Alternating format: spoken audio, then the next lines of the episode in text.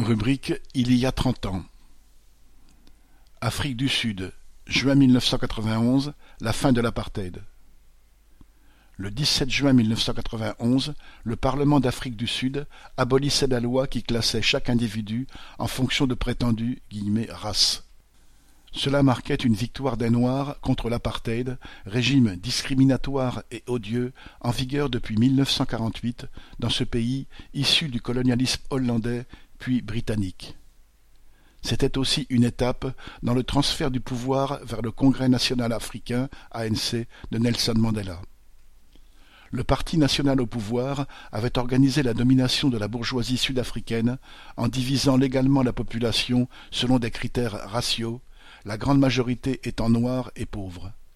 Plusieurs millions de Noirs étaient parqués dans les Bantoustans, des territoires formellement indépendants où ils étaient contraints de vivoter sur des terres arides à l'écart des centres industriels. En Afrique du Sud proprement dite, les Noirs n'avaient le droit de résider que dans des zones strictement délimitées.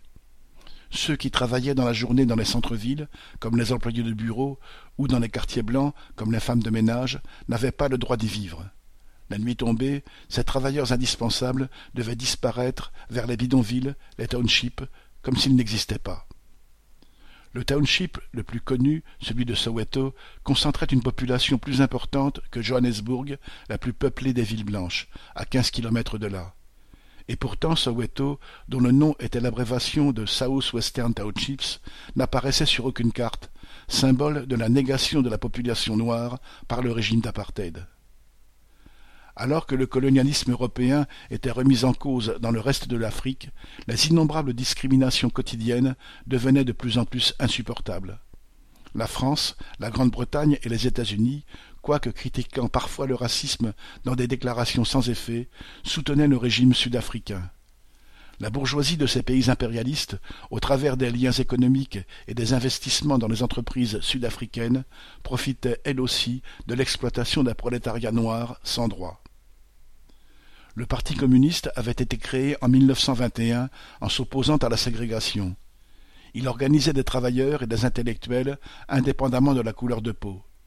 Devenu stalinien, il s'était aligné dès les années 1930 derrière les nationalistes noirs de l'ANC.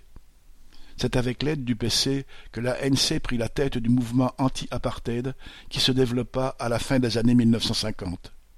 Le régime réprima alors brutalement ceux qui demandaient des droits démocratiques. En mars 1960, la répression fit soixante-neuf morts et quatre cents blessés à Charpeville. L'ANC et le PC furent interdits, leurs chefs arrêtés, dont Nelson Mandela, et jetés au bagne pour des dizaines d'années. La contestation massive reprit dans les années 1970, particulièrement sous forme d'agitation ouvrière et de grève. La jeunesse noire se joignit au mouvement au cri de Le pouvoir nous appartient et fut durement réprimée en juin 1976 à Soweto. Ce fut loin d'étouffer la contestation comme l'espérait le gouvernement. Cent soixante townships se soulevèrent dans les mois qui suivirent. À partir de là, les grèves dans les mines et les usines et les soulèvements des townships rythmèrent la vie de l'Afrique du Sud.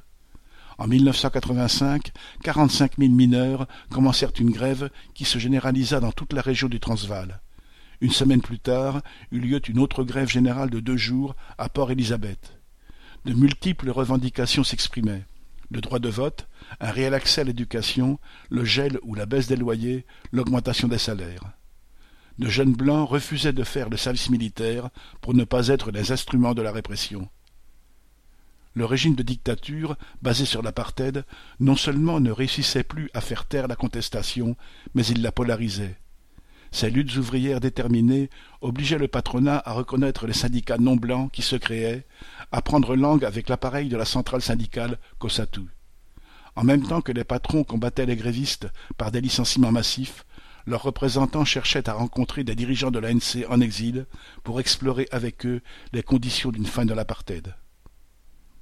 Malgré une répression qui jeta en prison quarante mille manifestants et grévistes en 1986, les plus jeunes ayant onze ans, le gouvernement perdait le contrôle des townships. Il dut faire quelques concessions, en autorisant par exemple les mariages interraciaux ou en abolissant le passeport intérieur qui limitait les déplacements des Noirs dans leur propre pays. En 1987, le ministre de la Justice lui-même entama des rencontres secrètes avec le prisonnier Nelson Mandela. L'ANC était à la tête de cette vague de lutte. Ces militants, qui étaient aussi ceux du PC et de la centrale syndicale COSATU, donnaient aux ouvriers en grève et à la jeunesse noire révoltée un programme de droits démocratiques mettant au premier plan l'égalité juridique entre noirs et blancs, mais ne cherchant pas à remettre en cause la domination de la bourgeoisie. L'ANC voulait partager le pouvoir avec les représentants de la bourgeoisie blanche et permettre à une bourgeoisie noire d'émerger. L'énergie de la classe ouvrière et sa combativité étaient pour ses dirigeants un levier pour forcer le Parti national à négocier avec eux sans remettre en cause le système capitaliste.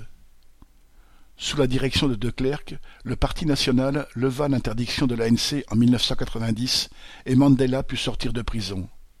Les dernières lois raciales furent annulées en 1991 le Parti national et l'ANC étaient désormais unis au pouvoir pour assurer une transition ordonnée vers le régime de l'après-apartheid. Ils orientèrent le pays vers des élections où les Noirs avaient enfin le droit de vote. Mandela fut élu à la présidence en 1994, de Klerk devenant son vice-président. Ainsi, après une période de luttes ouvrières profondes, après l'abolition des mesures discriminatoires les plus choquantes, l'essentiel de l'ordre social restait inchangé. Au sein de l'appareil d'État se côtoyaient désormais les anciens gardes-chiourmes racistes et les parvenus noirs. La domination économique de la grande bourgeoisie blanche elle-même demeurait. Le nouveau régime politique incluait désormais des dirigeants noirs qui allaient se montrer capables de la même férocité que leurs prédécesseurs blancs dans la défense des privilèges de classe. Ainsi, en 2012, la police commit le pire massacre depuis celui de Charpeville en assassinant 34 mineurs en grève contre une compagnie dont Cyril Ramaphosa, 42e fortune du continent africain, était actionnaire. Depuis, cet ancien dirigeant syndical des mineurs et de l'ANC, à l'époque du combat contre l'apartheid, est devenu président.